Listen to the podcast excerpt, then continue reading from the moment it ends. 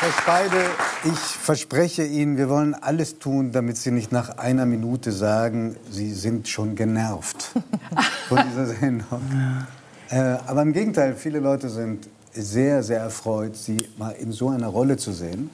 Keine besonders sympathische, aber sehr eindrucksvolle Dank. Mutter und Unternehmerin. Wie, wie sind mit dem man sich wirklich nicht verscherzen möchte, das muss ich auch wirklich sagen. Also, wie haben Sie sich dieser Rolle angenommen? Haben Sie sich gefreut auf diese Ich bin so. Ich bin so. Wirklich? Ja, Haben Sie das ich Gefühl, bin im die Leben ähnelt- nur so. Man hat mich immer falsch besetzt bislang. Wirklich, interessant. Und das hat es Sie ähm, erfreut, so auszusehen wie in dieser Sendung? Also ich muss dazu sagen, ich habe mich kreiert. Ich habe mich gegen den Sender ein bisschen gestellt, weil die Warum? wollten das natürlich so haben, dass man die Jutta auch wieder sofort erkennt. Und ich habe gesagt, nein, also wenn ich so eine Rolle angeboten kriege, ich bin Schauspielerin. Schauspieler heißt, ich will mich gerne verwandeln. Es ist mir viel zu langweilig, mich immer selber zu spielen. Also das tue ich eigentlich grundsätzlich nicht unbedingt, aber, aber ähm, du wirst halt immer in so Schubladen reingesteckt. Und das war eine große Chance, ähm, eigentlich äh, mal etwas anderes zu machen, als das, was man so landläufig angeboten bekommt. Und ich habe den Style auch mitkreiert. Toll. Diese Serie läuft seit dem 14. Februar. Vier Folgen sind schon gelaufen, weil es sind immer Doppelfolgen. Äh, aber viele haben schon ganz in der Mediathek. Ja, ja, die, die sind äh, wirklich. Gesehen? Die Menschen gehen in die Mediathek und dann können sie nicht mehr aufhören. Dann müssen sie diese Serie bis zum bitteren Ende sehen, weil sie ist so spannend gemacht und es ist eine große Freude, auch mit diesen Kollegen zusammengearbeitet zu haben. Und es geht in dieser Serie auch um eine Eliteschule. Mhm. Da liegt natürlich die Frage nahe, wie waren Sie denn auf der Schule und in der Schule? Miserabel. Das, da können wir uns die Hand geben. Ja, da brauchen wir auch nicht weiter drüber reden. Da gibt es nichts dazu zu sagen. Das glaube ich, oh, das, da glaube ich Ihnen kein Wort. Es heißt, dass Sie mit 13 vom Gymnasium, sagen wir mal, gehen mussten. Äh, ja, öfters. Noch, noch öfter als äh, einmal. Aber was haben Sie denn mit 13 schon angestellt? Habe ich mit 13 das schon ange... Ich war in einem... Nee, ich war, glaube ich, älter. Ich war, glaube ich, schon 14. Und äh, ich war Entschuldigung- wahnsinnig... Entschuldigung für dieses- Ich war wahnsinnig in Robbie Gutzer verliebt. Und der war, auf der, war schon ein paar Klassen höher. Und da bei uns auf dem Schulhof gab es so einen weißen Streifen. Und ich war in der zweiten oder dritten Klasse und durfte also über diesen Pausenhof nicht rüber, weil auf der anderen Seite, da waren die Raucher. Und wir durften noch nicht rauchen. Und dann habe ich gedacht, wie komme ich diesem Mann nahe? Und dann hörte ich, dass da eine Hauswand äh, von der Schule, vom, wir waren in einem ganz linken Gymnasium. Das gab's in Im München? Kurt-Huber-Gymnasium in Lochham. Und da wurde die Hausmauer rot angemalt und Che Guevara und Mao Zedong und alles dran geschrieben. Und das habe ich gehört. Und dann bin ich halt nachts aufs Radl gestiegen mit der roten Farbe meines Vaters. Der hat immer so Autos angemalt, wenn die Rostflecken hatten. Da gab es so ein Rot, weiß nicht, wie das heißt. Und mit dem Kübel bin ich dann losgeradelt und ja, ich war ihm nahe, aber der Hausmeister hat auch mich entdeckt und mich dann mit dem Schuldirektor rausgeholt aus der Klasse und dann flog ich halt von der Schule. Und haben Sie eine. Aber, aber, ja. aber ich wurde viele, viele Jahre später vom Kurt-Huber-Gymnasium äh, mit einem anderen Direktor in der dritten Person wurde mir ein Brief geschrieben und wurde in der dritten Person ange angesprochen, ob sie es möglich machen könnte, dass sie die Laudatio zu unserem 50-jährigen Bestehen des Kurt-Huber-Gymnasiums sprechen könnte. Ich konnte Das- leider nicht. Ah, man wartet eigentlich ein Leben lang drauf, oder? Ja, es wäre so toll gewesen. Und die Frau Mittermeier, diese Direktorin damals, hat gesagt, meine Frau Speidel zu meiner Mama, aus ihrer Tochter wird nie was. Oh, Pech gehabt. Sie, Sie reden über meine eigene Schullaufbahn. Und, äh, ich, äh, die Schule, die ich verlassen musste, die hat mich im vergangenen Jahr äh, eingeladen. Und ich Ah. sage Ihnen, es war wirklich bewegend. Sich auch zu erinnern an die Menschen, die einem nicht gut getan haben. Ja. Und die paar wenige, die wirklich wichtig waren fürs Leben. Ja. Was ist denn danach passiert, nachdem, nachdem Sie diese Schule äh, verlassen musste? Haben Sie sich dann bemüht, auf eine andere zu kommen? Ja, ich, also mein Vater war da nicht begeistert, meine Mutter eigentlich auch nicht. Das ist ja überraschend, dass die Eltern Äh, nicht... Ja. Ich habe ja damals schon gedreht, deswegen ich war älter. Ich muss also vielleicht sogar 15 gewesen sein. Okay. Als Im Laufe der Sendung wird das jetzt immer-. Ich bin aber zweimal von der Schule geflogen, also es kann sein. Jedenfalls, ich ähm, habe da Geld verdient schon. Und dann hatten, haben meine Eltern gesagt, ich soll auf eine Privatschule gehen, aber die müsste ich selber bezahlen. Und das habe ich dann gemacht. Mit dem Geld, das Sie aus den, von den Filmrollen, für die Filmrollen ja, bekommen? ich habe auch meine Schauspielschule selber bezahlt.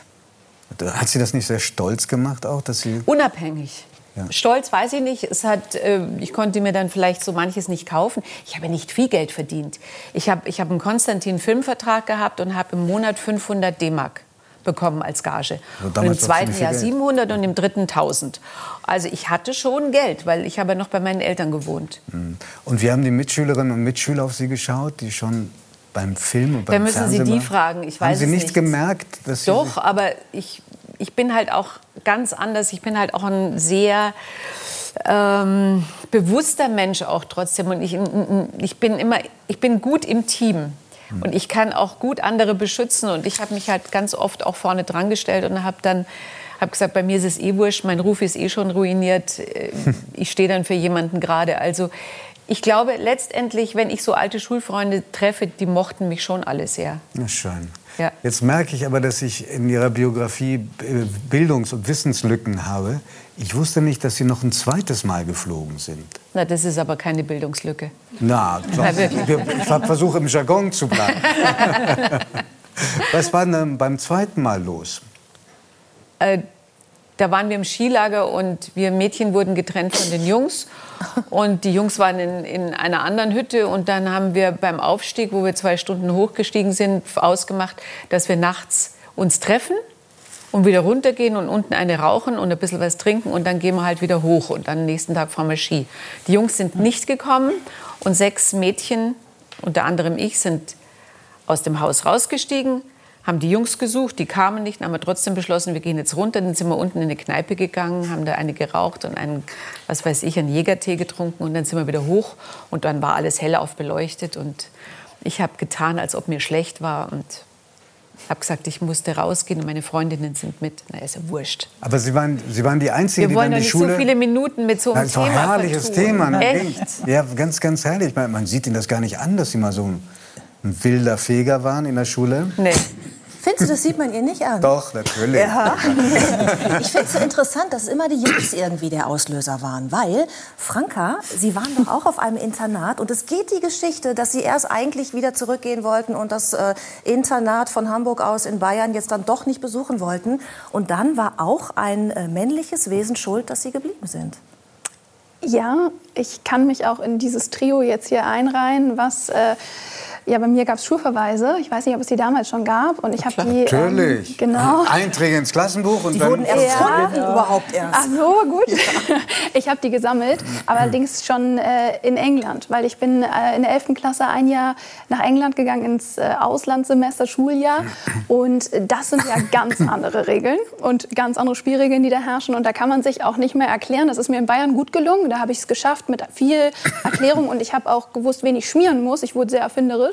Also ich habe äh, damals... Sie haben bestochen? Ja. Mit für, Geld? Nee, eher so mit mm, Gutschein für eine Kosmetikmarke oder für damals so ein Download von gewissen Dingen, so Musik aus dem Internet. Damals kaufte man das noch nicht online, sondern erst im Laden und kaufte es, downloadete es dann. Ähm, Ist trotzdem eine andere Generation. Also ich Ja. habe noch keine Download-Gutscheine verschenkt in meiner Jugend. Also in Deutschland ging Bestechung, das war die gute Nachricht. Also ich bin auch rausgebüxt und äh, bei uns hieß es zur Schütte. Das war eine Bank draußen, wo wir uns alle getroffen haben und ganz stolz äh, dann ein bisschen ähm, ja, uns außerhalb des Schulgeländes zu unerlaubter Stunde aufgehalten haben. Das ging. In England ging das nicht. Ähm, aber in England war die Trennung zwischen Jungs und Mädchen auch viel strenger. Und äh, die Jungs hatten Laptops und ich nicht. Und ich wollte das auch gerne. Und ich wollte vor allem in meinen Hausaufgabenzeiten äh, gerne mit am Laptop sitzen. Und ich habe das nicht akzeptieren können. Zu mir haben immer alle gesagt, ähm, das ist doch ganz einfach. Du gehst da vorne rein, da ist der Mädchenaufgang, dritter Stock, da ist dein Zimmer. Du kannst mit allen Mädchen deinen Abend verbringen und äh, ihr könnt doch Hausaufgaben machen. Und ich habe mir gedacht, warum? Und so Regeln machen mich dann doch recht ähm, rebellisch. und dann äh, wurde ich, glaube ich, wirklich jede Woche einmal erwischt im Zimmer von irgendeinem äh, Kollegen. Und es waren ja dann immer zwei Jungs in einem Zimmer. Und somit Und Sie haben ich, immer behauptet, Sie wollten wegen des Laptops in ja, das Zimmer? war auch so. Damals hat man wirklich, das war ganz, das war das Allerneueste. Das ist wirklich so. Tatsächlich? Nein, Okay, wir wirklich. nehmen das jetzt also, mal so hin. Das war wirklich so. Und dann habe ich äh, jede Woche Sonntag beim Headmaster gesessen, weil in London läuft das anders. Da kommt man nicht irgendwie mit einer schlechten Note oder einem Eintrag ins Klassenbuch. Da sitzt man den ganzen Sonntag beim Schulleiter im Büro. Und äh, meine Eltern haben auch jeden, also vier Mal im Monat die gelben Scheine aus England nach Hause geschickt. Ich muss gestehen, dass ich dieses Buch, in dem die Einträge kamen, die Sie bestimmt auch kennen, mal in der Leine versenkt habe. ist, glaube ich, verjährt jetzt nach so vielen Jahrzehnten. Weswegen dann äh, es richtige offizielle Ermittlungen gab.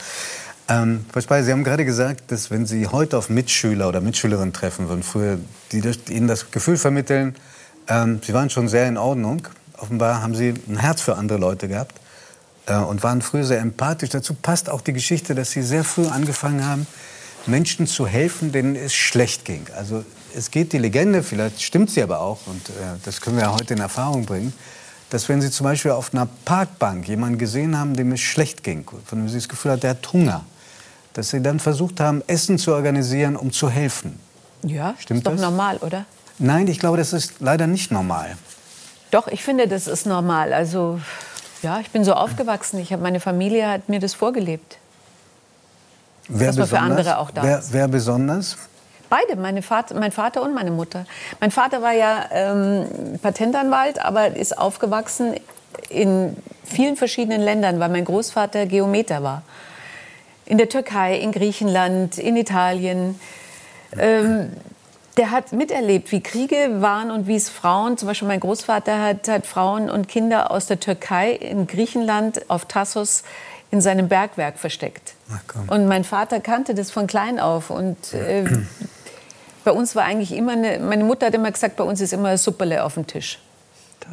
Auch für andere, und, für andere ja, Menschen? ein Suppele. Ja, wenn jemand kommt und Hunger hat, dann kriegt er ein Suppele. Mhm. Und ich finde, das ist eine, eine gut, ein guter Satz, den ich heute auch noch sage. Wenn jemand kommt und sagt, du, kann ich bei dir mal kommen oder so, und sage, ja, was magst du denn essen? Das ist das Erste. Jemand an den Tisch bringen, ihn bewirten, gastfreundlich sein und zuhören, was er zu sagen hat. Mhm. Und wenn er halt leider Gottes auf der Parkbank lebt, und das ist halt früher oft auch bei Frauen der Fall gewesen, ähm, dann umso mehr. Also natürlich bin ich hingegangen. In der Abendrunde mit meinem Hund habe ich immer noch irgendwas mitgenommen, falls ich jemanden treffe. Mhm. Aber das, finde ich, gehört einfach zum Menschsein. Mhm. Vor 26 Jahren, mehr als 26 Jahren, haben Sie dann eine richtige Initiative gegründet, mhm. Horizont, die zwischen zwei Häuser betreibt. Ein drittes ist im Entstehen. Mhm und kümmern sich besonders um Menschen, von denen, glaube ich, viele sagen würden, ich wusste gar nicht, dass es solche Menschen in Deutschland überhaupt gibt, nämlich obdachlose Mütter mit Kindern. Ja. Darauf sind Sie, also haben Sie mehr als jeder andere erstmal aufmerksam gemacht. Ja, es war auch gerade der Grund, weil, weil kein Mensch darüber geredet hat. Weder die Medien noch die Politik hat darüber geredet, dass es in Deutschland obdachlose Kinder gibt. Und ich bin durch Zufall drauf gestoßen und war fassungslos, weil ich das in dem Maße auch nicht wusste. Ich habe natürlich Bahnhof Zoo, das war ja ein berühmter Film, der auch in Deutschland lief und ein Buch. Da wusste man, dass es äh, minderjährige Kinder gibt, die auf der Straße leben und halt drogenabhängig sind. Aber dass es Kinder gibt, die in die Obdachlosigkeit geboren werden, das wusste man nicht. Und, und auch, ich glaube, dass es nach wie vor ganz viele Menschen gibt, die sich das überhaupt nicht vorstellen können. Ja.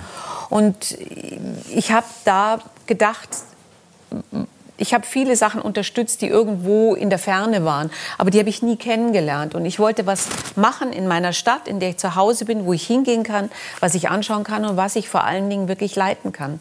Und deswegen ist es in München gegründet worden und bleibt auch in München, weil es gerade in einer solchen Stadt, wo man das gar nicht vermutet, wichtig ist, dass man da ein Zeichen setzt. Und ich glaube, ich habe auch, weil ich sehr viel darüber geredet habe und weil es immer ein Thema ist, weil es wirklich mein drittes Standbein ist, auf dem ich stehe, ähm, glaube ich, auch eine ganze Menge bewirkt, auch in der Politik, dass es ein Thema ist. Und wir werden nicht aufhören, äh, darüber zu reden, dass wenn man in diese Welt hineinschaut, was alles auf uns zukommt, ja, wenn man hört, dass also auch Zelensky sagt, dass äh, der nächste das, dieses Jahr auch voller Krieg sein wird und dass man nicht damit rechnet, dass es zu Ende ist, wie viele Frauen und Kinder wir auch aus diesem Land bekommen, aus der Ukraine, die auch nicht mehr zurückgehen können, unmöglich, weil da gibt es nichts mehr. Und in was für Zustände kommen sie zurück? Es werden so viele Menschen aus dem Iran, aus Syrien, hoffentlich auch aus Afghanistan äh, zu uns kommen. Und wir müssen da bei Kindern und Frauen ganz besonders auf hinschauen, mhm. weil sehr, sehr viele Frauen und Kinder sind höchst traumatisiert. Und das ist das Thema. Mhm. Vergewaltigung und was da alles dabei ist. Frau Speidel, Sie ähm, waren schon mal hier. Es ist länger her und mhm. ich glaube, wir haben was gut zu machen. Weil es war eine Nein. wirklich in jeder Hinsicht missglückte Sendung. Wir waren damals ausquartiert. Wir waren in so einem provisorischen Studio irgendwo zwischen Bürgerpark und Hauptbahnhof. Das Studio hieß Switch, werde ich nie vergessen. Mhm. Ähm, und da war ein Gast, den glaube ich, mal abgesehen davon, dass er heute tot ist, aber sagen wir mal, ein Gast dieser Art würde heute, glaube ich, keine Talkshow mehr einladen. Es war äh, äh, Franz Schönhuber da, also der Gründer der sogenannten Republikaner. Und es war ein bisschen was los in, äh, vor diesem Studio. Es sollte mhm. nämlich gestürmt werden. Und äh, da saßen Sie nun in dieser Sendung und haben sich, glaube ich, zu Recht ziemlich aufgeregt. Wollen wir uns mal anschauen, wie es damals aussah? Ich werde es nicht verhindern können. Bitte schön.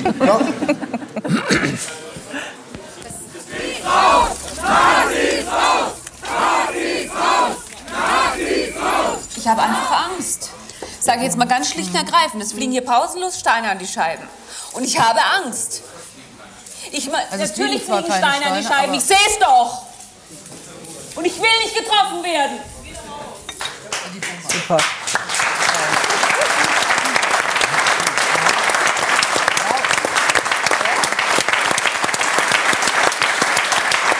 Man kann Ihnen nicht nachsagen, dass Sie etwas nicht artikulieren, wenn, es, wenn was passt. Ja, aber das war schon eine heiße Nummer, ne? Ja, sehr. Es war ein Glaskasten und man wusste, klar, das sind Panzerscheiben, aber ob die das wirklich aushalten, also so... Die Kolleginnen waren übrigens Randi Krott und Juliane Bartel, die schon leider gestorben ist. Ähm, war eine denkwürdige Sendung. Die, die, die, Idee war, man könnte einen Menschen in so, einem, in so einer Sendung, in so einer Runde entlarven.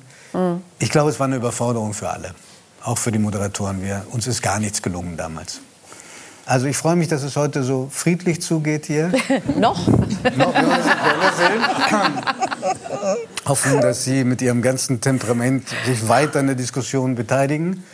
Und wenn wir ein bisschen mehr Zeit gehabt hätten, hätte ich Sie gerne noch gefragt, warum Sie das Manifest, äh, das äh, vor allen Dingen Alice Schwarzer und äh, Sarah Wagenknecht. Warum ich das unterschrieben habe? Ja, aber da läuft uns jetzt die Zeit davon, das wäre eine lange, lange. Und, aber Sie können es gerne. Ich kann einen Satz dazu sagen, ja. weil ich finde, man muss immer im Dialog bleiben, immer, egal in welcher Position man im Leben ist.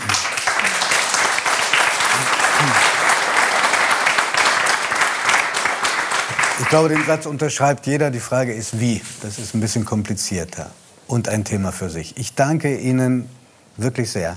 Kommen Sie wieder, Gerne. nicht in 30 Jahren.